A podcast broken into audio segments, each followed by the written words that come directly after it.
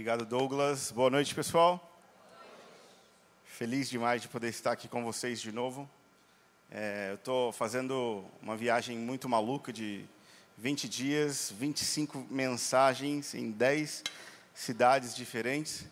Mas a gente está no Brasil depois de quase um ano lá nos Estados Unidos. Foi um período de, de transição e ajuste para a nossa, nossa casa e agora a gente está de volta. É, e eu estou encerrando nessa minha passagem no Brasil, visitando vocês aqui. É, é uma alegria sempre poder estar aqui com vocês de verdade, né? Vocês são é, muito, muito preciosos para o meu coração. Muito obrigado por me receber, Douglas, Val, Tiago, Thaís e toda a liderança, o time de, de serviço. Vocês são incríveis. Foi uma experiência e tanto estar lá no, no sábado na conferência, ver tudo, tudo que Deus estava fazendo. Foi muito precioso e um privilégio, então, poder estar aqui. É, eu tinha uns, uns slides, uns avisos para passar rapidão. É, esse é o meu presente para você. A gente tem um aplicativo gratuito, o aplicativo da base.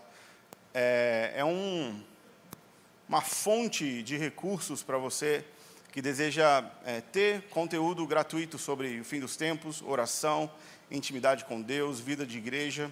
Lá a gente tem e-books, podcasts e um monte de outros recursos, tudo grátis.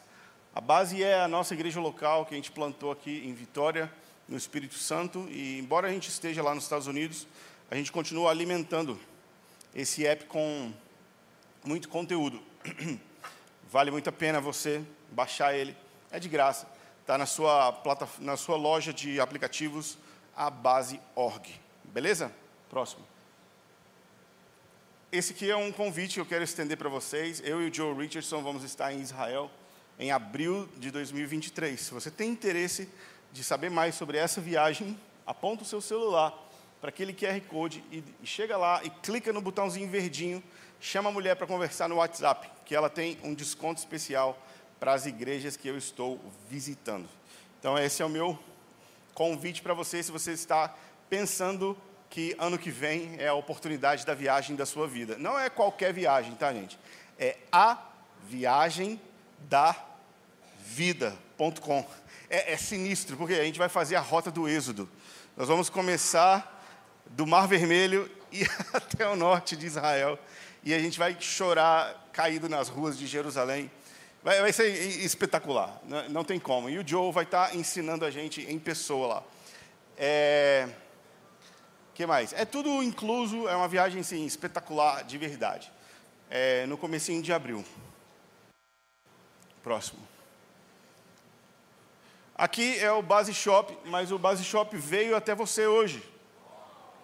Então hoje você não paga frete em todos os livros da, da hoje todos os livros com frete grátis para você. E eu queria estender uma ah, galera do online, o que, que eu faço com eles?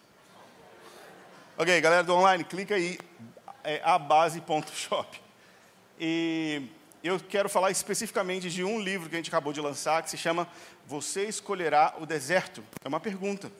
E a pergunta é baseada na decisão que Zacarias e Isabel fizeram de mudar sua família inteira de Jerusalém para o deserto da Judéia, para que João pudesse se tornar quem João foi. Homens de Deus não nascem ao acaso é uma preparação, um estilo de vida. E esse livro aqui, para mim, ele é espetacular porque ele junta toda essa nossa mensagem de fim dos tempos, oração incessante, intimidade com Deus, o Deus noivo, e coloca tudo isso num estilo de vida. Tipo, o que, que eu faço? Todo mundo sabe que tem que orar, ler a Bíblia, se quiser crescer, é ou não é? é? Esse é o caminho, não tem, mas esse é um livro que bota isso em alguns passos, que como você pode mudar o seu estilo de vida. Quem quer esse aqui?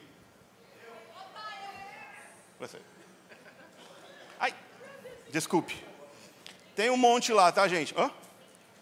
É do Samuel Whitfield, lá do IHOP.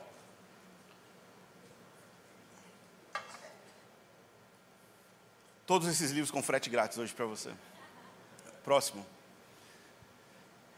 Esse é um convite também que eu quero fazer para você estudar comigo toda segunda-feira.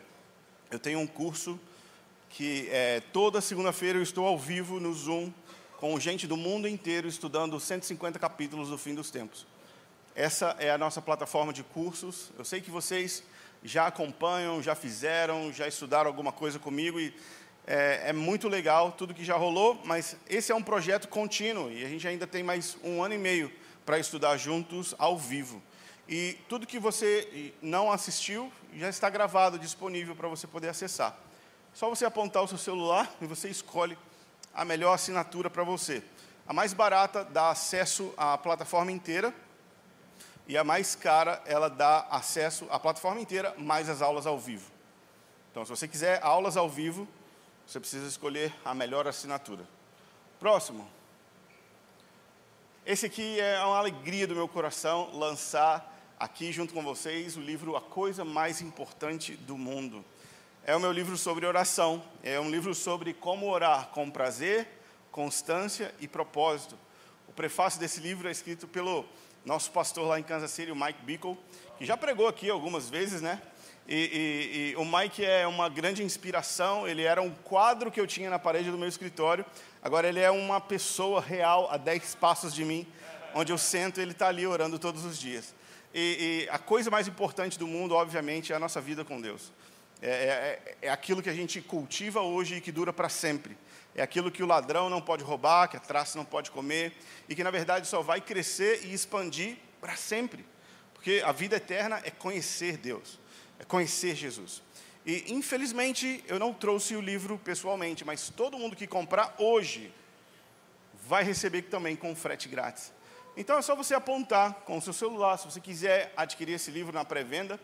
É muito legal, porque assim, nós somos uma editora pequena, e quando você compra na pré-venda, você está apoiando a gente conseguir fazer todo o processo de lançar. Então é, é muito legal.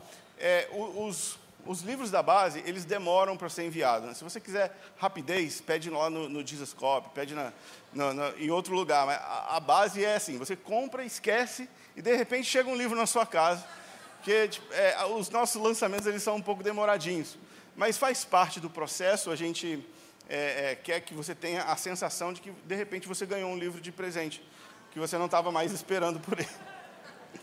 Brincadeira, mas é, é, é porque está na pré-venda. Mas não é o problema da empresa, é o problema da editora.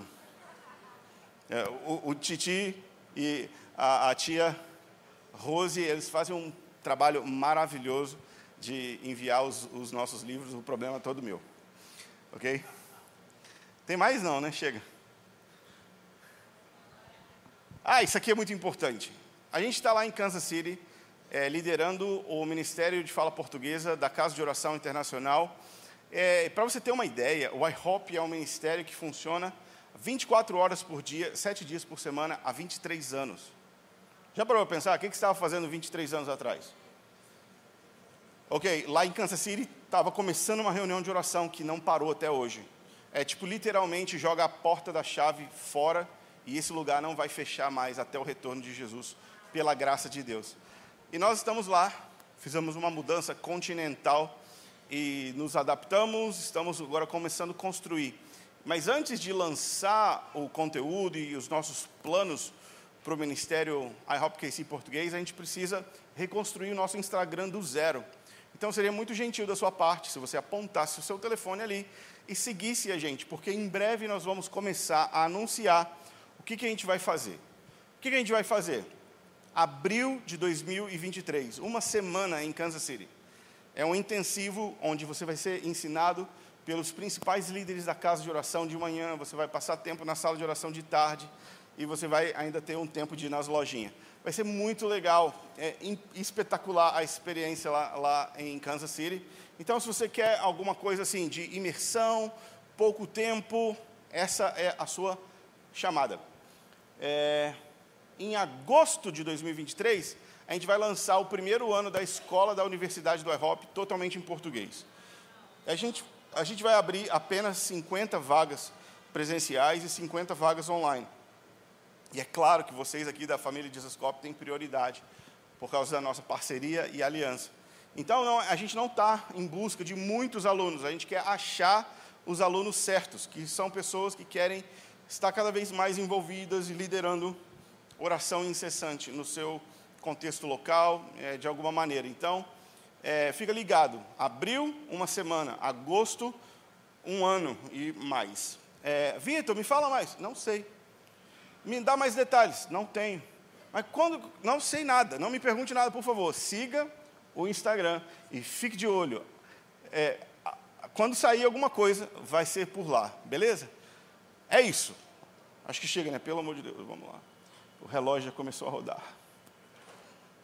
Abre sua Bíblia comigo. No livro de Daniel, capítulo 7. E hoje nós vamos falar sobre o Evangelho no livro de Daniel.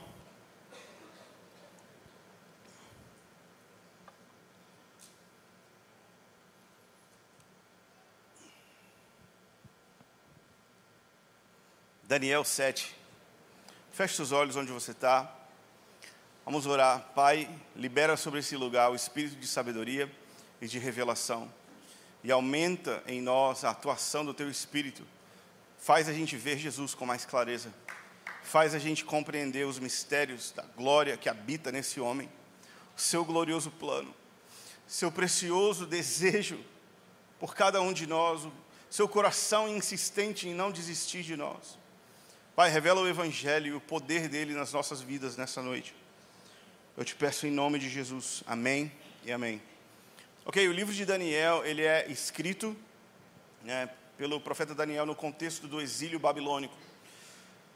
Daniel era um eunuco, provavelmente ele falava fino, provavelmente ele sofria dores, e ele teve a sua vida completamente destruída quando ele foi levado cativo de um país que destruiu o seu país e o levou como prisioneiro de guerra. E quando ele chega naquele lugar, ele decide permanecer com o estilo de vida que ele foi treinado pelos seus pais na cidade de Jerusalém e por ser sábio e por ser ungido e consagrado ao Senhor, ele se destaca na corte dos reis e ele serve durante as, os, os, impérios babilônicos e persas. E o livro de Daniel conta para a gente, do capítulo 1 ao capítulo 6, os eventos históricos, e do capítulo 7 ao capítulo 12, os eventos proféticos. Esse é um livro espetacular, talvez um, um dos livros mais misteriosos e desafiador das Escrituras.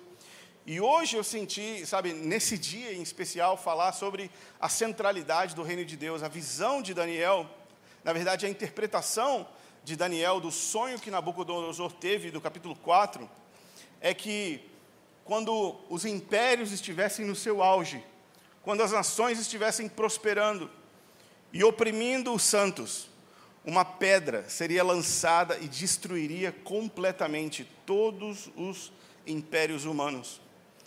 E essa é a realidade que eu quero chamar a sua atenção nessa noite, de que Jesus em breve virá para estabelecer um reino de paz, justiça e alegria.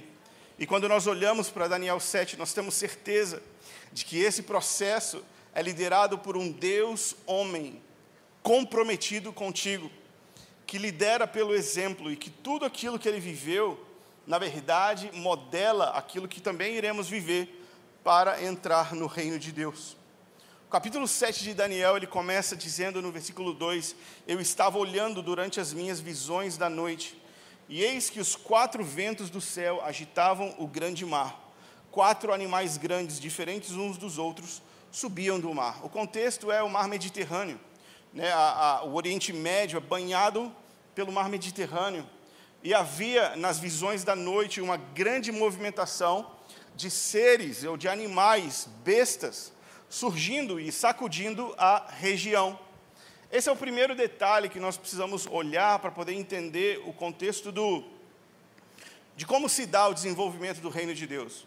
O reino de Deus, ele começa a ser expandido no contexto de opressão de impérios. Jesus mesmo, ele sofreu e padeceu sob Pôncio Pilatos, é o credo dos apóstolos. Nós vemos que a semente para o avanço do cristianismo sempre foi enfrentar a dificuldade nos olhos e não ter medo da morte, não escapar das dificuldades. Então Daniel ele vê que uma grande agitação no seu mundo está sendo é, é, movimentada, alguma coisa está agitando.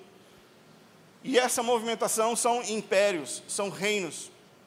A palavra de Deus vai nos afirmar mais na frente que o mundo jaz no maligno, que o diabo ele anda ao nosso derredor, rugindo como um leão, buscando a quem possa tragar. Em outras palavras, essa era é uma era onde as bestas, os impérios e por trás dos impérios, as suas forças demoníacas exercem influência nas nações para levar as nações para longe de Deus. Foi assim que uma besta surgiu no jardim, né? A primeira coisa que acontece nas primeiras páginas da história, uma besta recebe autoridade por causa da queda do homem. E ela lidera uma rebelião contra o próprio Deus, tentando produzir nas pessoas a imagem dela, para que elas sejam como nós. Por isso que no fim de tudo, existe uma, uma grande guerra entre cópias de Jesus e a imagem da besta.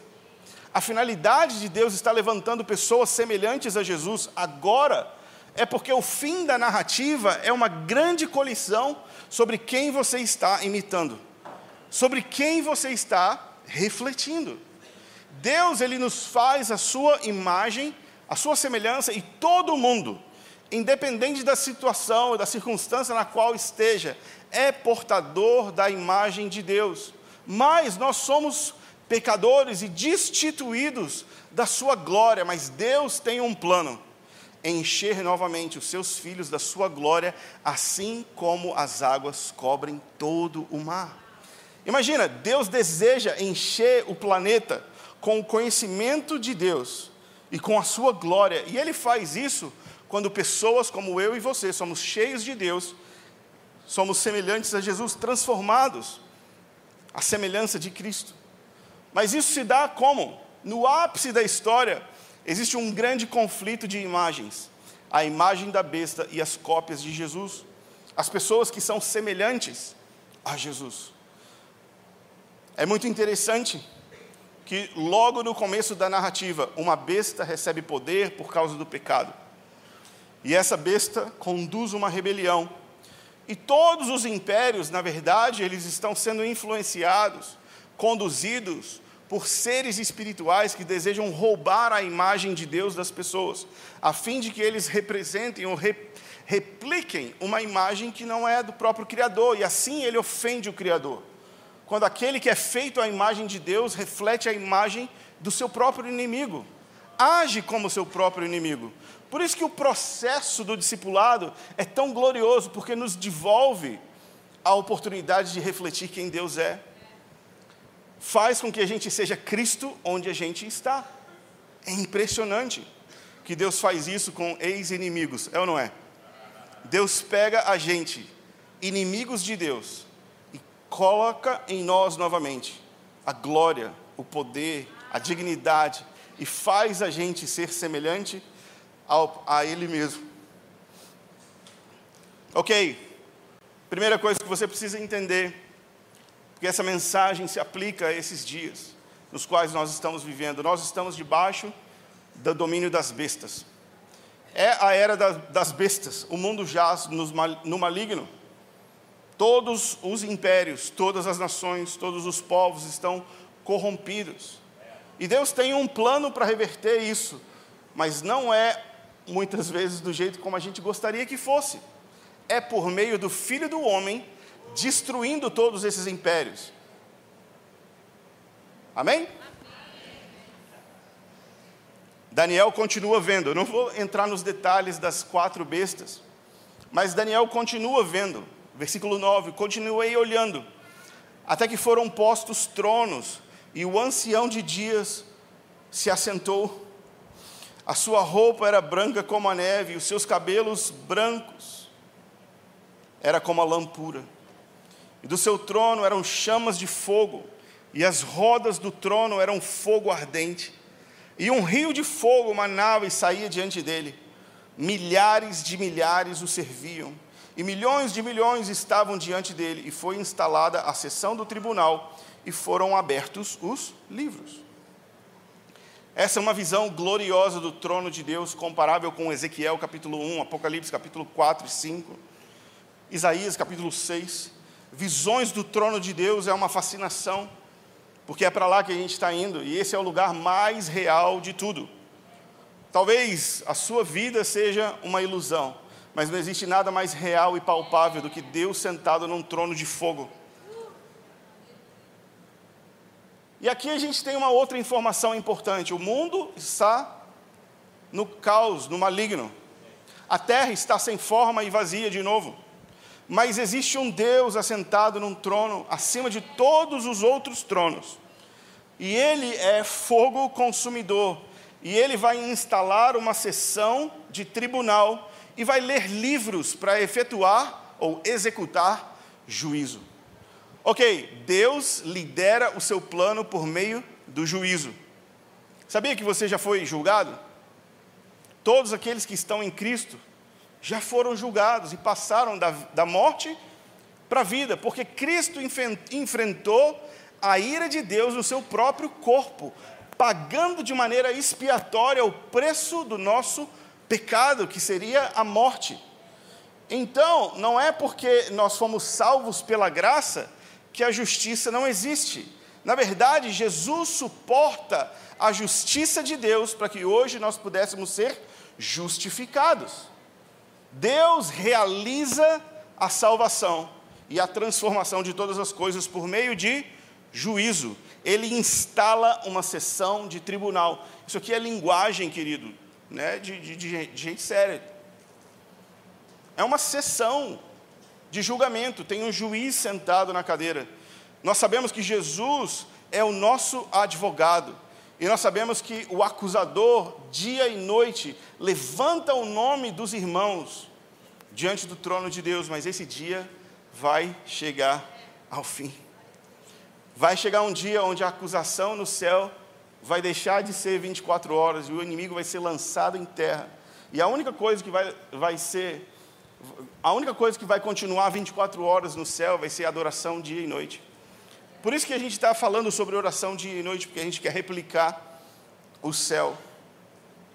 Os detalhes do trono falam a respeito, a respeito da pureza, da majestade, da autoridade de Deus.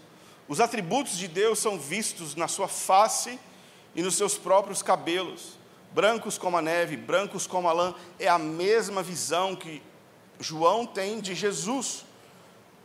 Mas aqui a gente está falando do ancião de dias e não do filho do homem. Mas eles, eles compartilham a mesma natureza, eles são iguais. Jesus é Deus de Deus. Já também diz outro credo.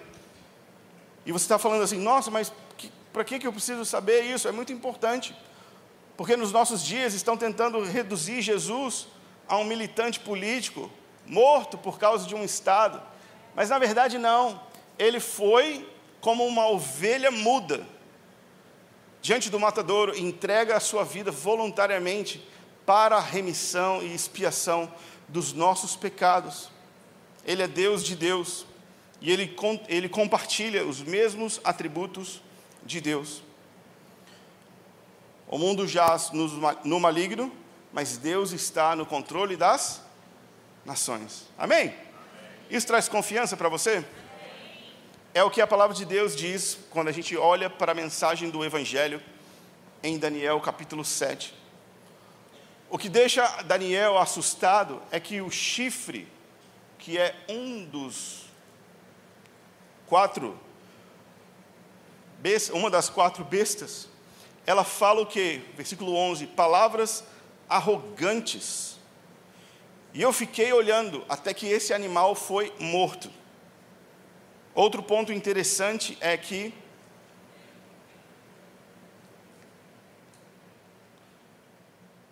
tem aqui no versículo 18: os santos do Altíssimo receberão o reino e o possuirão para todo sempre de eternidade e eternidade.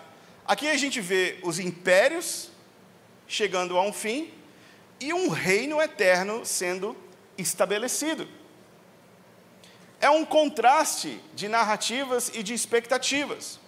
O chifre pequeno, ou o anticristo, ou o império da besta, a última grande tentativa do inimigo de distorcer a imagem de Deus dos homens fala com ousadia contra Deus, mas é completamente destruída, esse animal é morto, destruído e entregue para ser queimado. Vai chegar um dia onde Deus vai lançar a morte, o diabo e o inferno no lago de fogo. Eles todos vão queimar para sempre. Deus vai destruir todos os seus inimigos.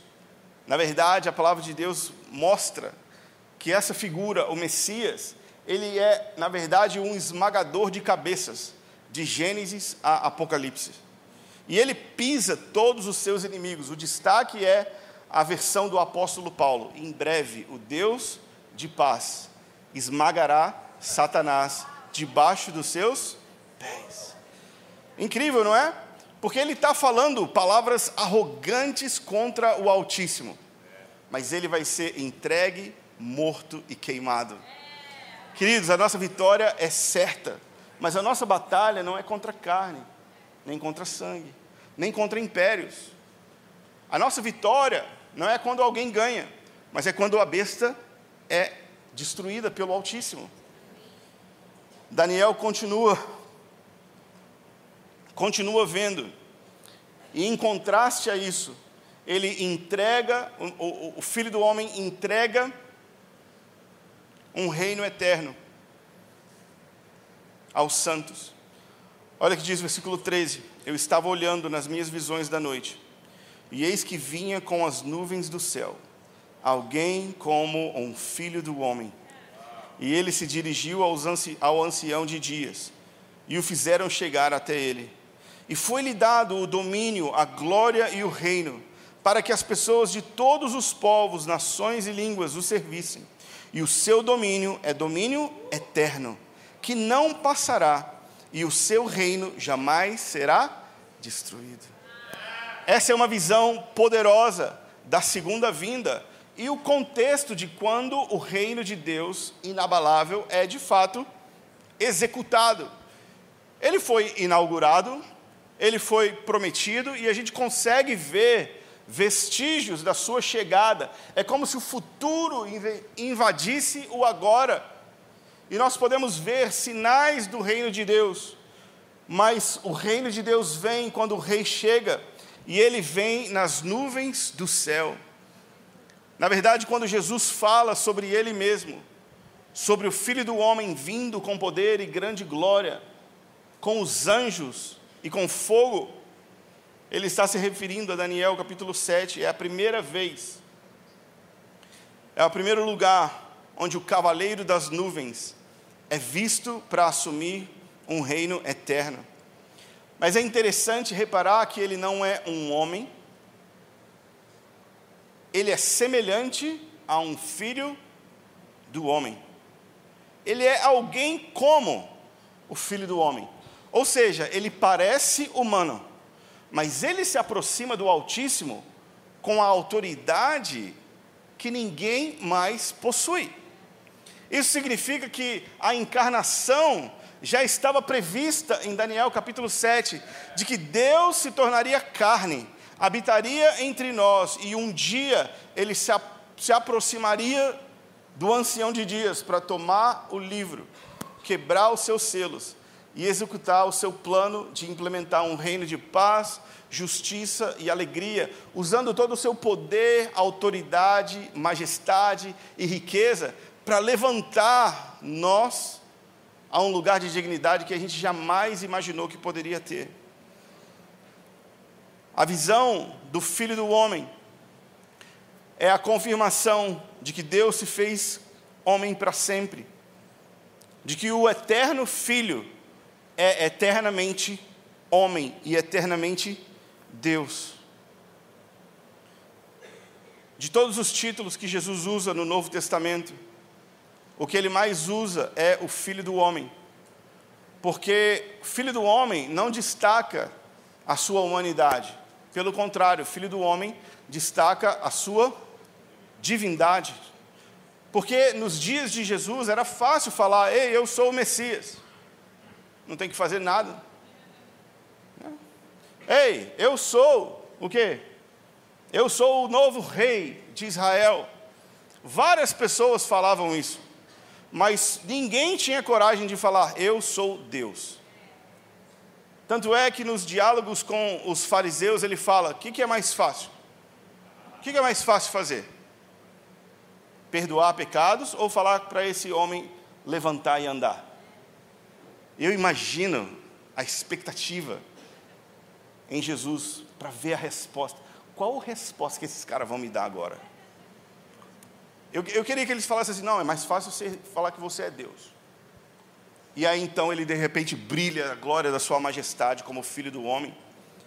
Mas Jesus ele vai e cura aleijados, cegos, mortos são ressuscitados, porque ele era o único habilitado por Deus.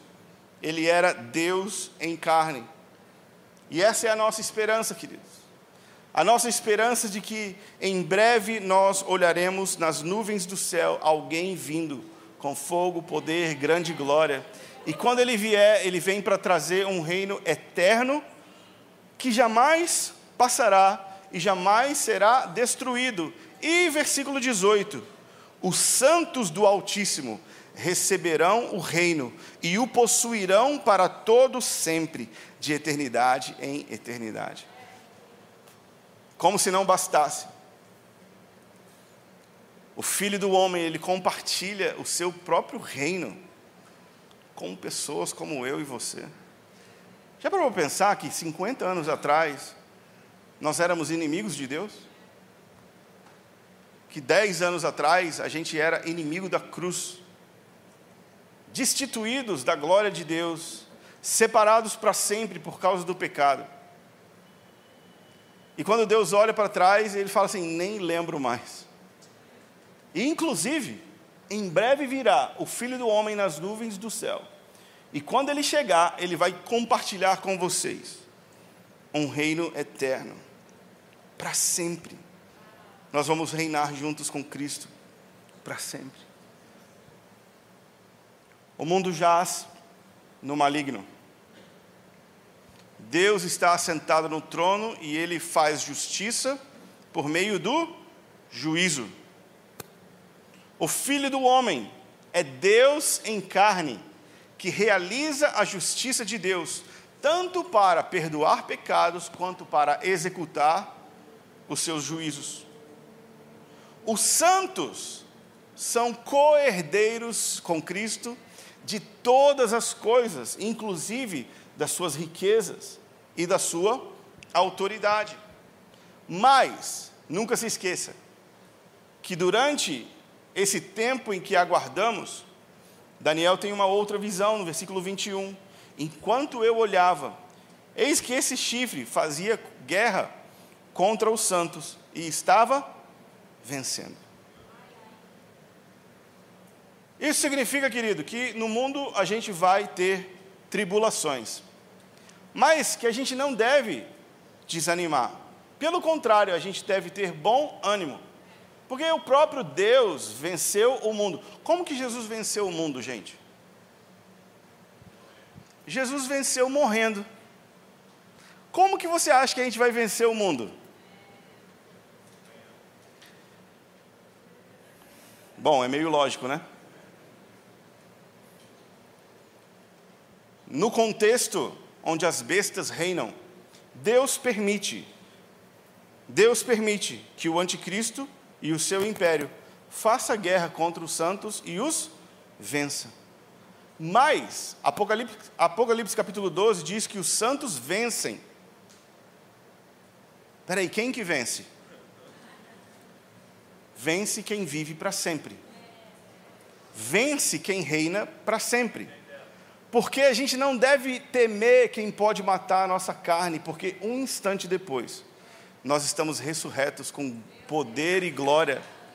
E querido, você vai ser cheio de luz radiante e da glória de Deus derramada em você por dentro, por fora, por todos os lados. Você vai refletir a beleza daquele que tirou das trevas para sua maravilhosa luz. E o próprio Daniel vê os sábios brilhando e resplandecendo no reino de Deus. Jesus disse que no reino do meu Pai os santos vão brilhar como o sol para sempre. 1 Coríntios capítulo 15, as estrelas, elas brilham com intensidade diferente, mas na ressurreição todos brilham. É assim que nós vencemos. Nós vencemos sem medo de morrer, nós vencemos por causa do sangue de Jesus e nós vencemos por causa da palavra do testemunho. É a afirmação de Apocalipse capítulo 12. João ele fica chocado e ele pergunta: quem são esses de vestes brancas subindo da grande tribulação? Ah, esses aí, eles venceram a besta. Mas espera aí, eles venceram ou morreram? Ué, como assim? É tão lógico na cabeça do anjo e no plano de Deus que o único caminho para crescer é descer e que o maior tem que servir e que o primeiro sempre é o último, que essas pira de grandeza da nossa cabeça não faz sentido no céu. E ele fala: é óbvio que eles venceram na grande tribulação. Eles vencem a besta, mesmo Deus permitindo que ele faça guerra contra eles por um período de tempo e os vença. Mas eles vão reinar com Cristo para sempre, enquanto a besta queima para sempre, ok? Para mim vale a pena. Versículo 22. Até que, até que fala o quê? Até que é tipo uma posição de tempo. A besta faz guerra contra os santos e os vence até que vem o ancião de dias e faz justiça aos santos do Altíssimo. E veio o tempo em que os santos possuíram o reino. Queridos, não existe como possuir o reino de Deus sem antes entregar as nossas vidas pelo reino de Deus. Nós seguimos um Deus crucificado. O símbolo da nossa religião é uma cruz. E Deus permite que a gente viva essas situações, porque elas, de certa forma, são muito positivas. Produz maturidade, produz santidade, produz crescimento. E todas as vezes que a igreja sofre perseguição, o evangelho cresce e prevalece, enquanto ele é purificado, quando Deus remove as pessoas que não de fato estão comprometidas com ele. Mas vai vir um tempo, o tempo em que o ancião de dias executa a justiça, que nós lemos aqui no versículo 10, da sessão e dos livros abertos. Ele executa a justiça, e aí então os santos possuem o reino. Vamos recapitular: o mundo jaz no maligno. Deus está assentado em um trono e ele realiza justiça por meio do juízo. O Filho do Homem é o Deus, homem, que vem nas nuvens do céu com grande poder e glória para vencer a besta e glorificar os santos. Mas, enquanto esperamos, nós sofremos. E tudo bem. Segura na mão, da sua pessoa do seu lado e fala assim, querido, vamos junto. Nós vamos vencer. Nós vamos triunfar. Amém? Não existe porta do inferno que possa resistir o avanço da igreja. Nada pode impedir o plano do Messias. Ele está em curso. Ele vai avançar, crescer, prosperar e encher toda a terra com a sua glória. E o último versículo, versículo que eu queria ler com você. Versículo 27. O reino, o domínio, a majestade dos reinos debaixo de todo o céu serão dados ao povo. Olha só, ah, para quem que vai ser dado? Serão dados ao povo dos santos do Altíssimo. E o seu reino será um reino eterno, e todos os domínios o servirão e lhe obedecerão. A gente brigou com muita gente por causa de um governo de quatro anos.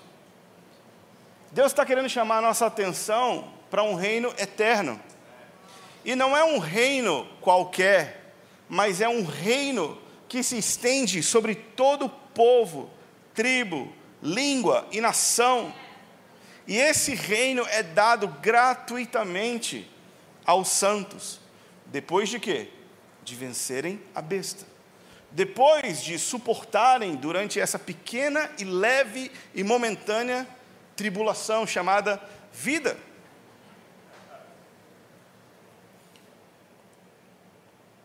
Deus tem um reino para nos dar, mas Jesus mesmo falou: meu reino não é deste mundo. Não que esse reino não vai ser neste mundo, mas porque ele ainda está vindo. E quando o rei vem, o seu reino vem, e ele compartilha o seu reino com os santos. Nessa noite eu queria falar, pregar uma mensagem de esperança para você que está aqui com a gente, para você que está assistindo online, para todos nós que estamos na tensão do que vai acontecer. Existe uma palavra sobre o Brasil, promessas proféticas gloriosas. Existe, acima de tudo, a promessa de um reino que está vindo e que Deus vai conceder a todos que perseverarem em qualquer que seja a tribulação ou dificuldade. Deus deseja encontrar um povo para quem ele pode compartilhar a autoridade do, do seu reino. E essa é uma boa hora para que nós possamos ser encontrados fiéis, e não frustrados e pessimistas, não desapontados, mas na verdade encorajados, porque o reino de Deus avança, o reino de Deus cresce, e nós podemos ter plena confiança de que, mesmo nessa era onde o mundo jaz do maligno, Deus está sentado no trono. E existe uma nuvem ligeira que em breve irá invadir o tempo e o espaço. Todo o olho verá. E quando ele vem, o seu reino vem junto. E nós vamos poder falar: finalmente, Jesus, obrigado, valeu a pena.